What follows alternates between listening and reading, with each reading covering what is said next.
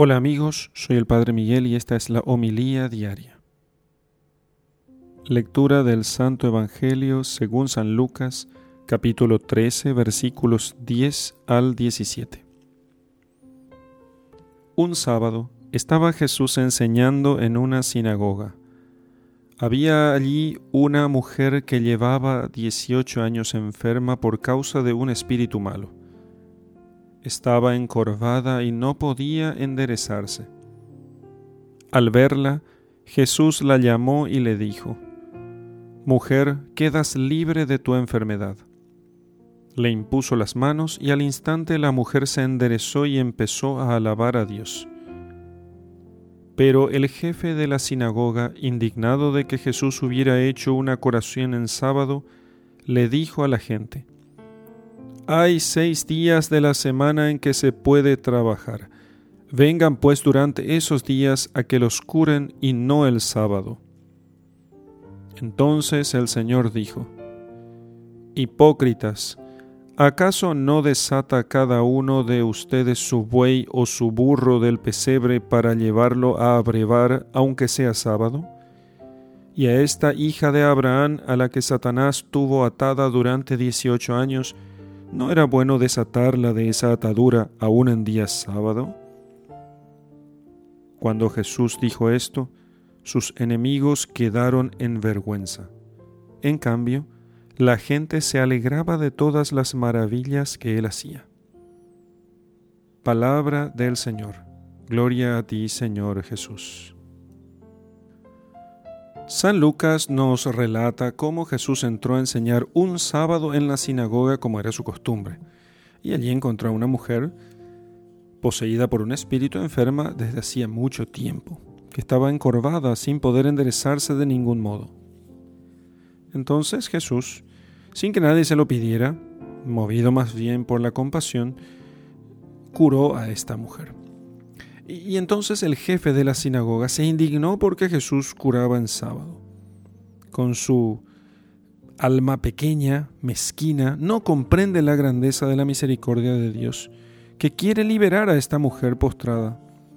Celoso en apariencia de la observación del sábado, que está prescrita en la ley, el fariseo no sabe ver la alegría de Dios al contemplar a esta hija suya sana de alma y cuerpo. Tiene un corazón frío, embotado, o sea, falto de piedad. No sabe penetrar en la verdadera realidad de los hechos. No ve al Mesías, que está presente en aquel lugar, que se manifiesta como anunciaba en las Escrituras, y no se atreve a murmurar directamente eh, de Jesús. Entonces reprende a la gente diciéndole, si quieren curarse, vengan en los seis días de la semana y no justamente en sábado. Entonces el Señor, como en otras ocasiones, no se calla y los llama hipócritas, o sea, falsos, y contesta con un ejemplo señalando que así como ellos se daban buena prisa en soltar a sus animales para llevarlos a tomar a beber agua, aunque fuera sábado, cuánto más una hija de Abraham, o sea, ella que es miembro del pueblo de Dios, eh, no merecía ser desatada de Satanás? Aquella mujer recuperaba su dignidad así delante de Cristo. Es tratada como hija de Abraham. Su valor está por encima del buey y del asno. Así entonces los adversarios de Jesús quedaron avergonzados y la gente sencilla en cambio se alegraba por todo lo que las maravillas que hacía Jesús. Aquella mujer quedó libre del mal espíritu que la tenía encadenada y de la enfermedad de su cuerpo. Ya podía mirar a Cristo, ya no estaba encorvada mirando hacia la tierra, ahora podía levantar los ojos al cielo, levantar los ojos a la gente, al mundo.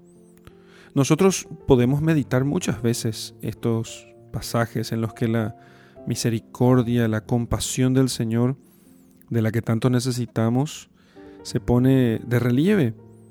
O sea, aquí hay como una delicadeza de parte de Jesús, un cariño que manifiesta Jesús, no solo con un grupo pequeño de discípulos, sino en realidad con todos. Es Él es delicado y cariñoso con todos, con las santas mujeres, con representantes del Sanedrín como Nicodemo, con publicanos como Saqueo, con enfermos y también con los sanos, con doctores de la ley y con paganos, con personas individuales, con muchedumbres enteras.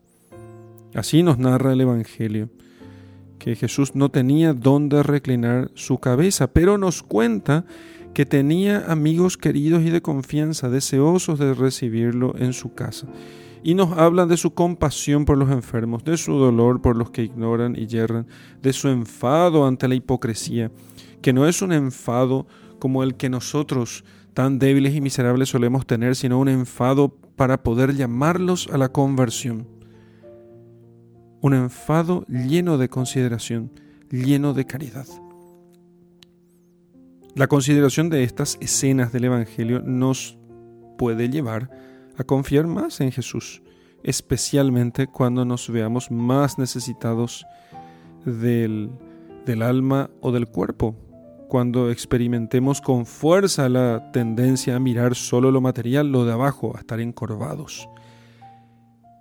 No pasemos nunca con indiferencia ante el dolor y la desgracia. Hagamos igual que el Maestro, que se compadece y pone remedio. En el nombre del Padre, del Hijo y del Espíritu Santo. Amén.